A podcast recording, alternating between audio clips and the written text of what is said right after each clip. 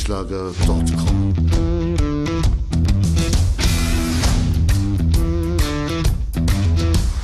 Energie für Körper und Geist. Der Podcast für dich und andere Menschen, die mehr aus ihrem Leben machen wollen. Hier geht es darum, das Beste aus dir herauszuholen. Aus deinem Körper, deiner mentalen Stärke, deiner Ernährung und deinem Lifestyle. Und jetzt viel Spaß mit deinem Gastgeber, Erich Frischenschlager.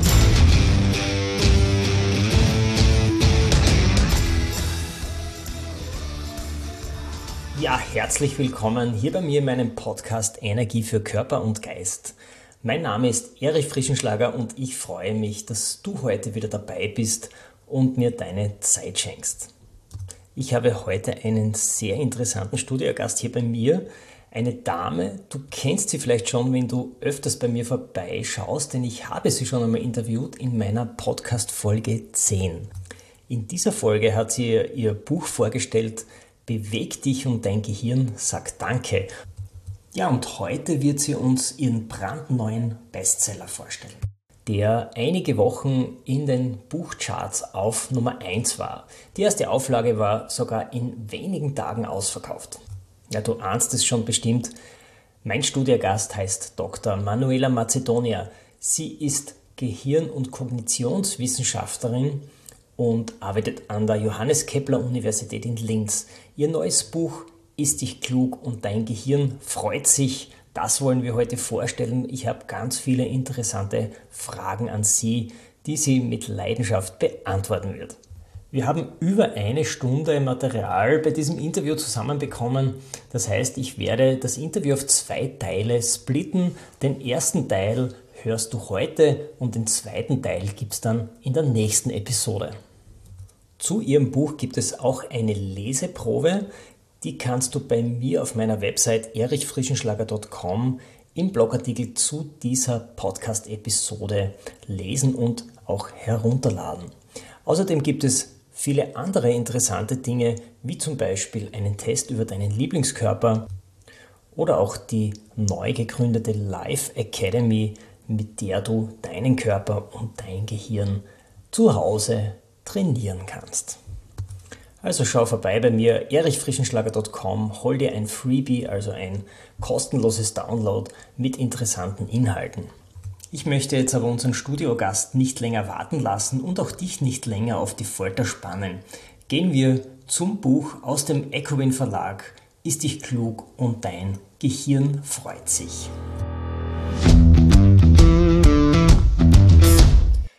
Buongiorno Manuela, schön, dass du dir Zeit für ein Interview nimmst.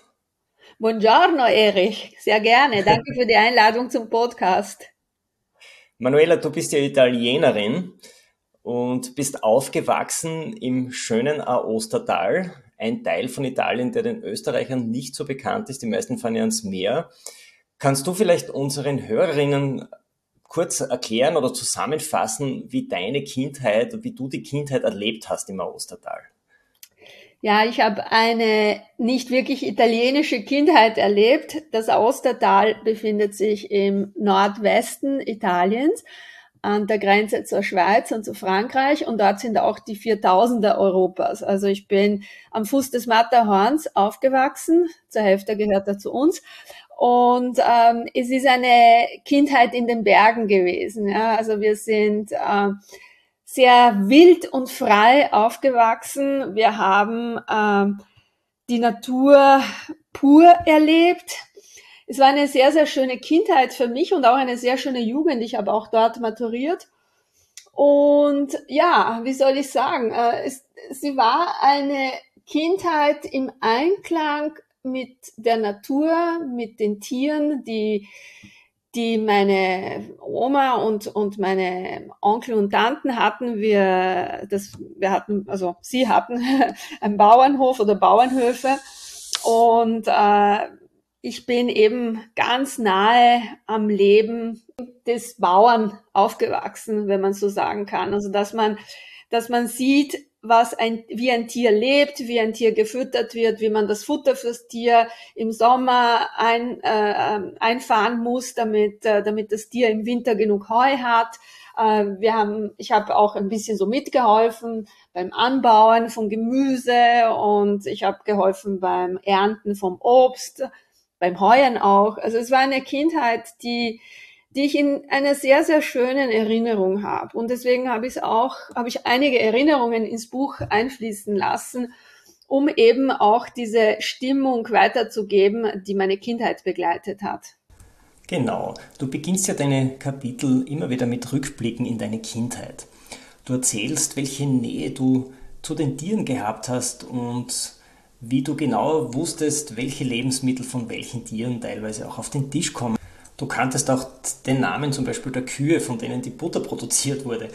Ist es wirklich so wichtig, wenn wir von einer gehirngerechten Ernährung sprechen, dass wir genau wissen, woher unsere Nahrungsmittel kommen? Ich wollte eigentlich äh, meine Kindheit nicht hochstilisieren, aber unter dem Schreiben ist mir das eingefallen, mit welcher Sorgfalt meine Eltern die Nahrung ausgesucht haben, die sie mir gegeben haben und mit wie viel Liebe meine Mutter die Ingredienzien zusammengestellt und zubereitet hat. Und, ähm, und das habe ich verglichen mit der heutigen Zeit, wie viel Zeit wir investieren in die Essenszubereitung, äh, wie genau wir sind in der Auswahl der Lebensmittel. Und dann ist mir aufgefallen, dass große Unterschiede sind und deswegen habe ich es auch thematisiert. Und äh, es kommt wirklich sehr stark darauf an, was wir essen. Ähm, also der, der Einfluss von Nahrung auf das Gehirn hat auch tatsächlich mit dem Ursprung dieser Nahrung und mit der Qualität dieser Nahrung zu tun.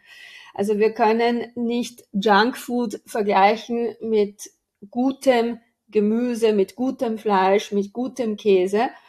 Ähm, denn die Bestandteile, die sich auf unseren Körper auswirken, anders äh, strukturiert sind in ihrer chemischen Zusammensetzung, äh, in, äh, in der Auswirkung eben auf Körper und Gehirn. Du beschreibst auch schon von früh weg eigentlich, wie Ernährung von deiner schwangeren Mama auf das ungeborene Baby wirkt. Äh, Stichwort Epigenetik. Sind wir tatsächlich so pränatal geprägt?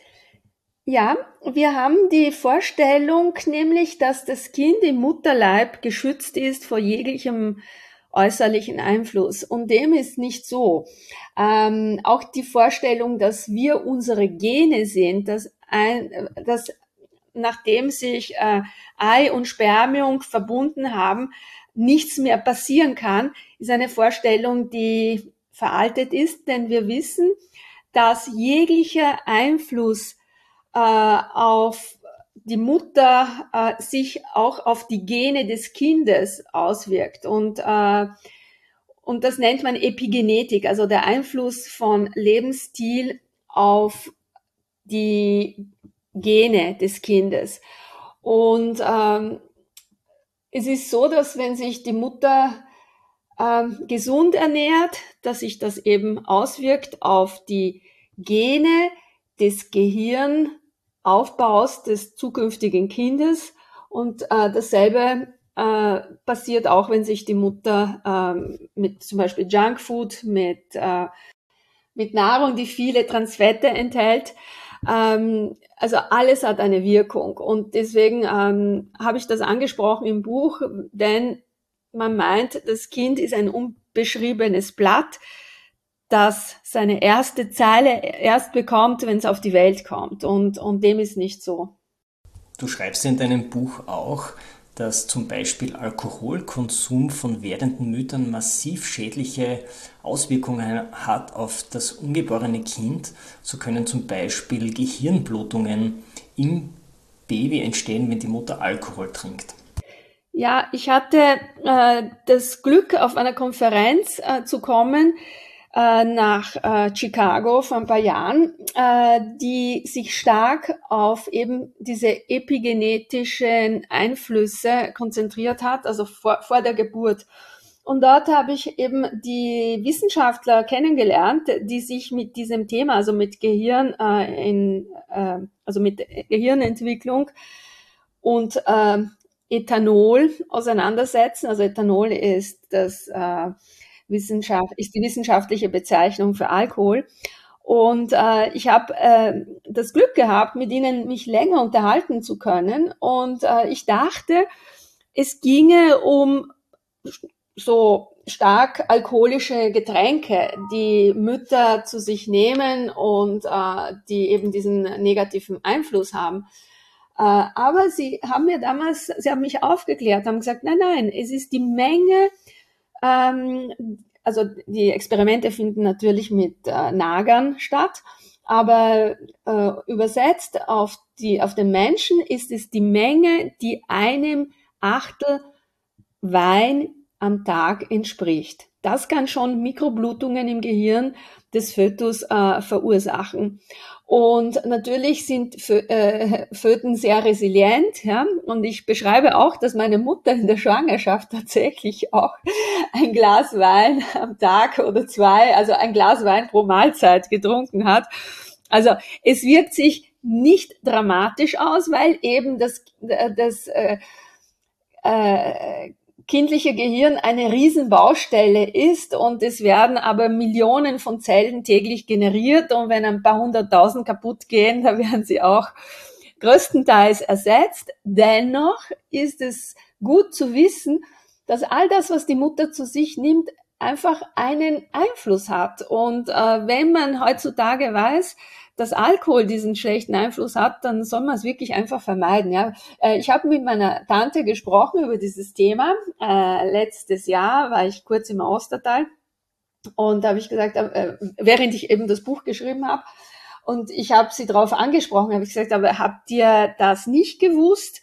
Und sie hat mir gesagt, es wurde uns zu dem Zeitpunkt äh, erzählt, dass äh, Wein äh, den Kreislauf anregt. Also wenn man so ein bisschen einen, einen, schwachen Kreislauf hat, sollte man ein Glas Wein trinken als Schwangere. Also ich konnte meine Mutter nicht mehr fragen, weil sie leider schon im Paradies ist, aber äh, die Tante hat ungefähr ihre Schwangerschaften zum gleichen Zeitpunkt gehabt.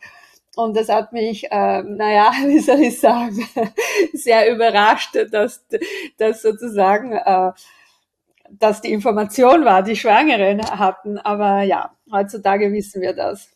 Zusätzlich sind aber auch Flavonoide im Rotwein und die wirken sich ja sehr gut aus wiederum. Ne?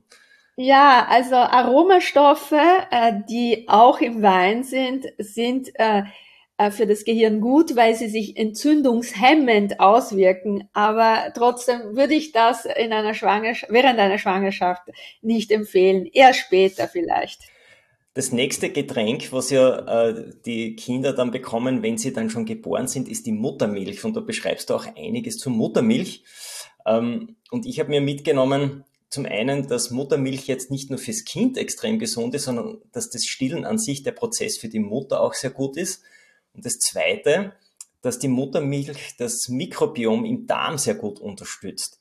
Kannst du uns äh, die beiden äh, Zusammenhänge vielleicht kurz erklären?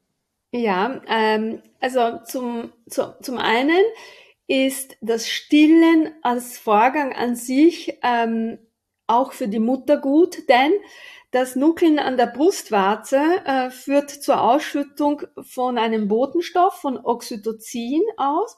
Und Oxytocin wird auch als Bindungshormon bezeichnet. Und äh, Oxytocin ähm, ist die Basis der Bindung zwischen Mama und Kind.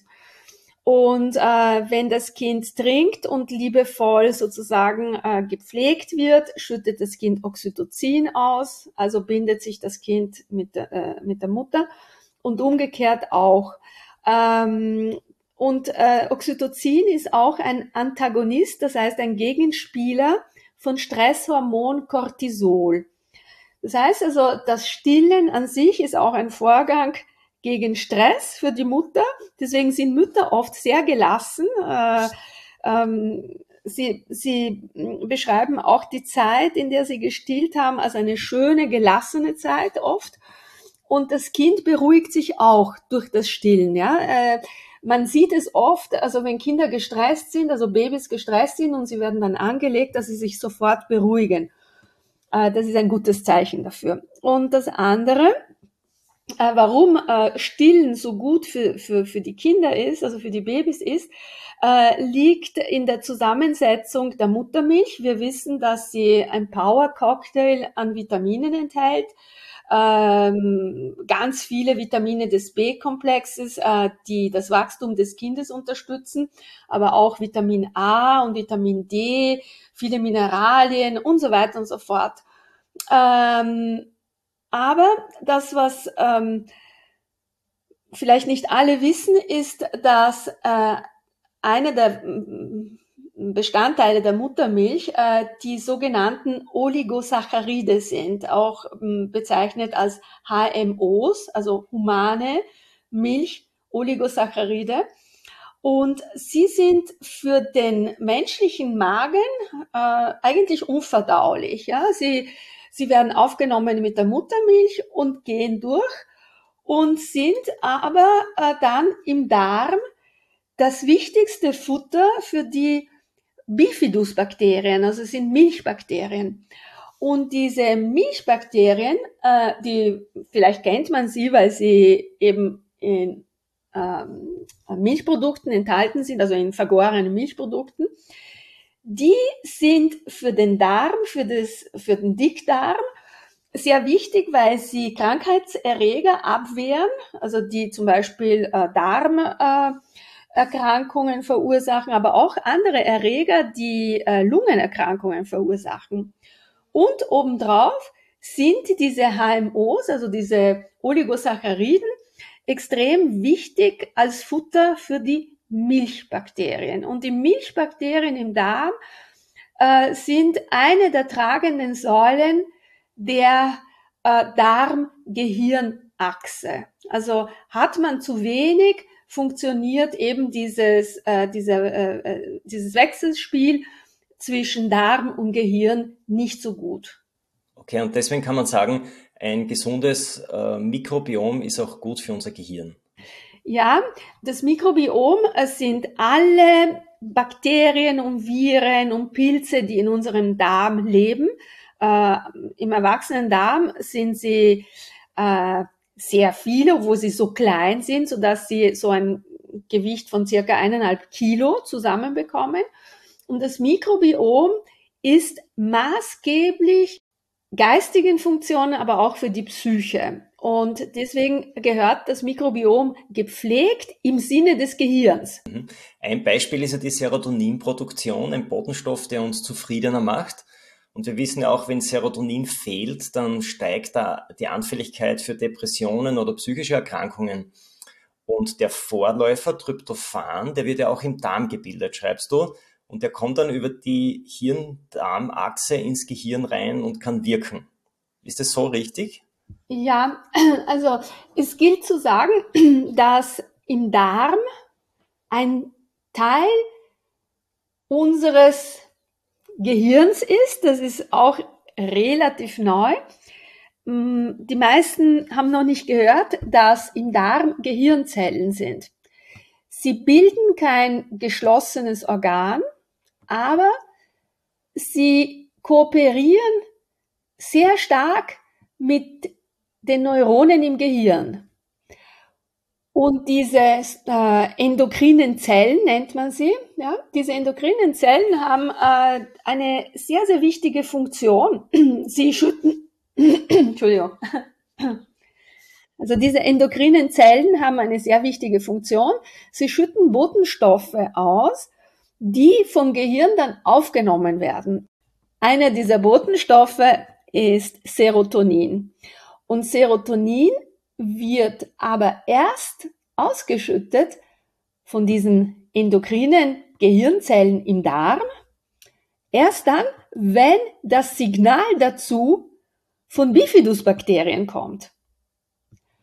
Und interessant ist zu wissen, dass wenn wir eine Antibiotikabehandlung äh, machen, dass sehr viele dieser Bakterien natürlich getötet werden, weil Antibiotikum be äh, bedeutet äh, gegen das Leben. Ja, also es tötet Erreger, es tötet Krankheitserreger, aber es tötet auch mit andere Bakterien, die sich positiv auf unser Gehirn auswirken.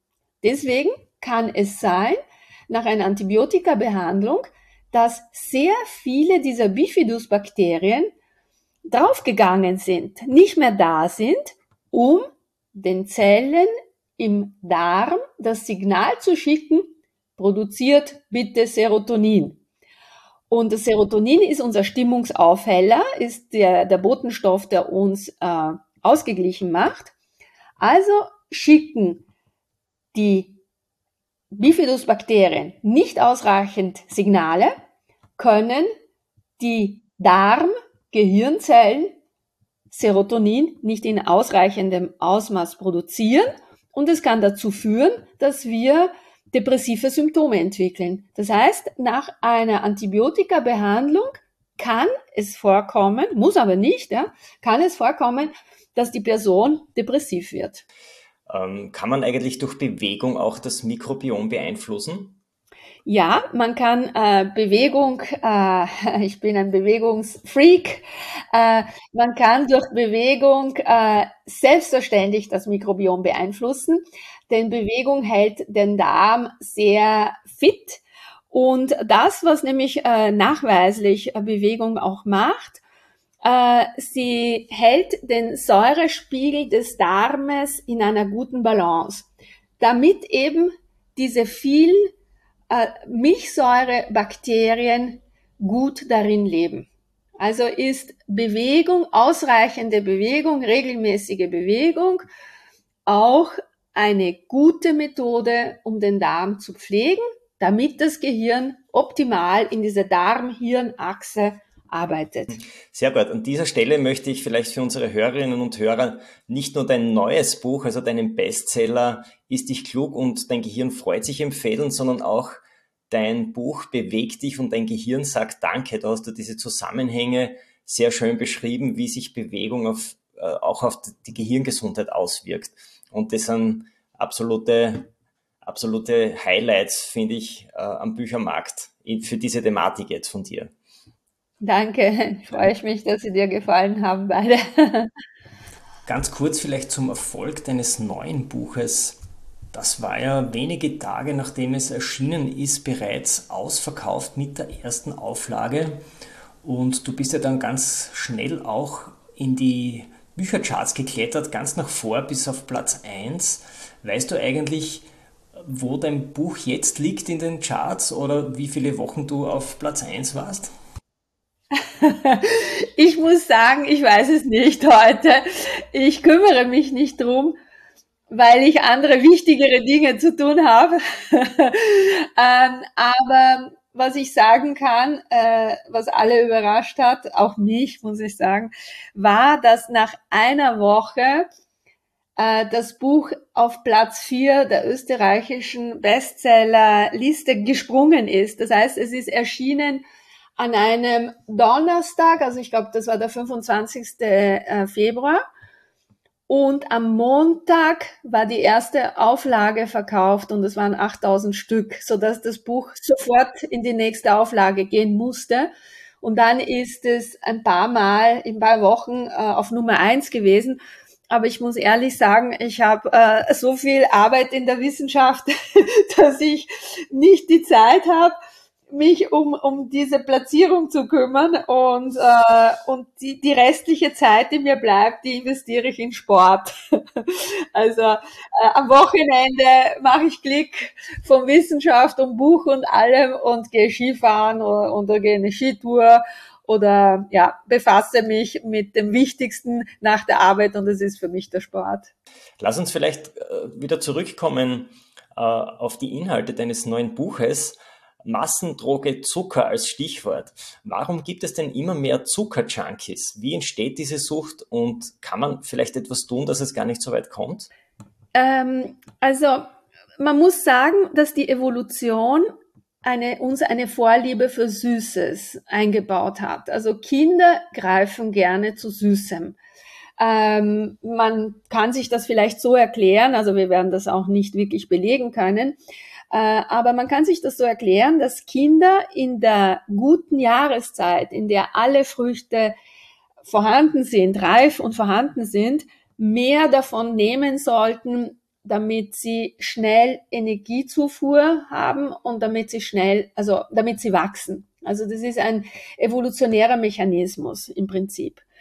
Was aber auch gemacht äh, wird, ist, dass wenn die Mutter äh, viel Süßes zu sich nimmt, dass die, das Kind im Mutterleib auch schon eine Vorliebe entwickeln kann. Denn äh, das Kind schluckt Fruchtwasser ab dem fünften Lebensmonat und im Fruchtwasser sind eben alle möglichen Aromen enthalten und auch äh, diese äh, Geschmacksmoleküle des Zuckers erreichen die Zungenpapillen, den Gaumen und von da reisen sie über äh, Nervenimpulse zum Gehirn des noch nicht geborenen Kindes, in dem gerade ganz viele Muster entstehen. Und äh, diese Impulse, diese elektrischen Impulse erreichen die Insel, das ist der Sitz des Geschmacks im Gehirn, sogenannte Insel. Und da bilden sie Netzwerke, die den Geschmack der bereits kennengelernten Lebensmittel kodieren, sagt man dazu. Die sind so wie Lochkartenmuster. Und äh, wenn das Kind dann auf die Welt kommt, kennt das Kind schon diesen Geschmack und mag es auch. Äh, man hat Experimente gemacht mit äh, Karottensaft. Äh, jene Kinder, die im Mutterleib den Karottensaftgeschmack kennengelernt haben, äh, haben den Karottenbrei sofort angenommen. Und äh, die anderen Kinder, äh, wenn die Mutter äh, nur äh, ein Glas Wasser bekommen haben statt des Karottensafts, die anderen Kinder haben dann aber diesen Karottenbrei eher nach mehrmaligem äh, Versuch angenommen. Also bedeutet das, dass was die Mutter isst, auch sozusagen die Präferenz des Kindes prägt. Und dann aber, wenn das Kind auf der Welt ist, äh, geht es darum, dass man das Kind nicht immer belohnt mit Süßigkeiten. Ja, also Süßigkeiten sind auch emotional belegt, denn jede, jeder Geburtstag, jede, jedes Ritual wird von, mit Süßem begleitet. Es gibt eine Torte, es gibt einen Kuchen, es gibt äh, äh, Naschereien, egal welcher Art, ja. Und wenn etwas gut geht, dann wird das Kind immer belohnt mit Süßem. Und all das führt eben zu dieser starken äh, Vorliebe für Süßes. Und oft, wenn mir Mütter sagen, mein Kind möchte zu Mittag nur Palatschinken haben, ähm, kann ich das nachvollziehen, weil auch die Mütter, äh, wenn die Kinder danach fragen, auch die Mütter da kooperativ sind und den Kindern Süßes geben. Ja, das Ganze baut sich immer mehr auf, so dass äh, das Belohnungssystem, das in diesem Zusammenhang eine Rolle spielt, verstärkt wird ähm, mit Süßem, mit Zucker. Und das kann mit der Zeit auch zu einer Veränderung jener Zentren im Gehirn, die Belohnung äh, kodieren, also mit Süßem, aber auch äh, verändert es äh, andere Zentren, die äh, mit Appetitsregulierung zu tun haben, äh, mit äh, Eigenwahrnehmung etc. Das heißt also, Zucker ist eine, ich würde sagen, eine Substanz, mit der man sehr vorsichtig umgehen sollte. Äh, ist natürlich auch nicht immer möglich, weil äh, Zucker in ganz vielen Speisen enthalten ist, äh, von denen wir das gar nicht wissen, ja, dass Zucker in, im Brot äh, enthalten ist und, und äh, in so Grundnahrungsmitteln ist den meisten nicht bekannt, aber das Ganze führt dazu, dass diese äh, Prädisposition und diese Vorliebe zum Zucker immer stärker wird und so dass man eigentlich in vielen Fällen schon von einer Sucht sprechen kann. Ja, mit dieser Erklärung können wir natürlich schön in die Opferrolle schlüpfen, denn erstens ist es uns ja genetisch äh, kodiert, dass wir eine Vorliebe für Süßes haben. Zweitens wird Zucker oft mit festlichen Anlässen in Verbindung gebracht, da gibt es immer Zuckerbegleitung. Und drittens wird es dann auch noch von unserer Bezugsperson Nummer 1 serviert. Und das ist unsere Mutter. Also insgesamt ein mächtiges Paket, von dem wir natürlich leicht abhängig werden können und wovon wir sehr leicht auch zu viel bekommen. Manuela, wie gehst du eigentlich persönlich mit dem Thema Naschen um und hast du vielleicht Alternativen, wie wir uns besser ernähren können? Also ich muss sagen, ich habe da nicht äh, die frühkindliche Prägung gehabt. Das ist schon mal mein großer Vorteil. Denn ich beschreibe es auch im Buch, meine Mutter hat nie gebacken. Also Italienerinnen backen sehr wenig, sehr selten. Es ist einfach keine Tradition da. Ich liebe zum Beispiel die österreichische Mehlspeisenküche diese äh, Variationsbreite, auch diese Liebe zum Detail. Ähm, meine Mutter hat vielleicht alle zwei Monate einen Rührkuchen gemacht, aber auch wirklich sehr lieblos, ja. Also, und, und wir haben, wir haben auch zum Geburtstag nicht wirklich gefeiert, dass man so wie hier, ja, dass, dass man viele Torten backt und alle äh, wetteifern miteinander ähm, im Realisieren von kunstvollen Kuchen oder so, das war überhaupt nicht vorhanden. Äh, höchstens, dass alle paar Wochen mein Vater äh, so diese kleinen Törtchen in der Konditorei geholt hat am Sonntag äh, fürs Mittagessen. Da war das einzig Süße, das, das ich bekommen habe eigentlich. Oder wir hatten dann 50 Lire pro Woche äh, als sogenanntes Taschengeld und damit habe ich mir zwei Lakritzschnecken gekauft, wo in der Mitte dann äh, ein Kaugummi war. Ich weiß nicht, ob das in Österreich auch vorhanden war. Ich bin jetzt so aber, dass ich am Nachmittag sehr wohl, oft wenn ich so konzentriert arbeite, ähm, Lust auf was Süßes habe und ich gönne mir auch ein Stück Schokolade, also nicht eine Tafel, sondern ein Riegel. Und das esse ich mit Bedacht. Das lege ich mir auf so ein Tellerchen und mache mir einen guten Kaffee dazu. Und das konsumiere ich sozusagen nicht nebenbei, sondern ich zelebriere mein Riegel Schokolade. Oder äh, manchmal habe ich so richtig Lust auf Kuchen oder so. Auch bedingt, weil ich mich sehr viel bewege und ich merke so richtig den Zusammenhang zwischen Sport und Lust auf Kohlenhydrate äh, und Zucker. Und äh, da backe ich mir, also ich kaufe so gut wie keinen äh, fertigen Kuchen oder Torte, also sehr, sehr selten, außer ich kenne die Konditorei, die wirklich die besten Zutaten verwendet. Aber sonst backe ich mir selbst einen Topfenkuchen ohne Boden, das, äh, also damit eben weniger Kohlenhydrate drin sind. Äh, und es besteht aus Topfen, Eiern vom, vom Bauern, ganz wenig Zucker äh, und ein bisschen Maizena. Und, äh, und es ist gut und ich friere mir das ein und das erwärme ich mir dann in der Mikro schnell und dann ist es, es duftet nach, nach Topfen und es ist sozusagen auch ein bisschen ein Fake von einem Kuchen und es sind fast nur, es besteht fast nur aus Eiweiß, ganz wenig Zucker und wenig Kohlenhydrate. Also so trickse ich mich aus. Aber es kommt auch der Tag, wo ich so richtig Lust habe auf eine Schaumrolle und äh, aber wie gesagt vom, vom guten Konditor, ja. Und die verwehre ich mir auch nicht, wenn ich davor 50 Radkilometer gefahren bin und danach auch 50 Radkilometer fahre. Das ist alles drinnen, denn wir können nicht nur Verzicht üben, wir werden neurotisch, wenn wir das machen. Also das eine muss das andere ausgleichen. Also äh, Kalorien darf man zu sich nehmen und auch ein bisschen Zucker essen. Äh, aber das muss abgebaut werden sozusagen. Essen ist ja auch Lebenslust und, und Kultur letztendlich ne, von einem Land. Absolut. Ich bin dafür, dass man auch genießt und dass man nicht nur ans Essen denkt, denn äh, ich habe es auch bei mir beobachtet, wenn ich jetzt sage, das darf ich nicht und das andere darf ich auch nicht und das ist ungesunder, da denke ich nur noch ans Essen und möchte das Dreifache haben. genau so ist es. Ja, das war der erste Teil des echt spannenden Interviews mit der Kognitionswissenschaftlerin und Bestsellerautorin Dr. Manuela Macedonia. Den zweiten Teil gibt es dann in der nächsten Episode und auch dort widmen wir uns spannenden Fragen. Zum Beispiel, warum schlechte Fette Entzündungen in unserem Gehirn auslösen, dass weißes Fett generell schlecht für unser Gehirn ist und für unseren Körper natürlich auch. Du erfährst von der fantastischen Wirkung von Myokinen. Das sind Botenstoffe, die unser Muskel ausscheidet, wenn wir die Muskeln bewegen.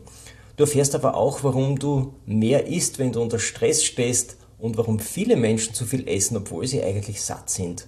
Und darüber hinaus beschäftigen wir uns noch über die heilsamen Auswirkungen von Fasten. Wenn dir diese Episode gefallen hat, dann hinterlasse mir doch eine 5-Sterne-Bewertung und eine nette Botschaft in iTunes. Das hilft nämlich auch anderen Menschen, die an meinen Themen interessiert sind, meinen Podcast leichter zu finden. Das war's für heute. Ich freue mich aber auch, wenn du das nächste Mal dann wieder dabei bist. Tschüss und Servus aus Graz. erichfrischenschlager.com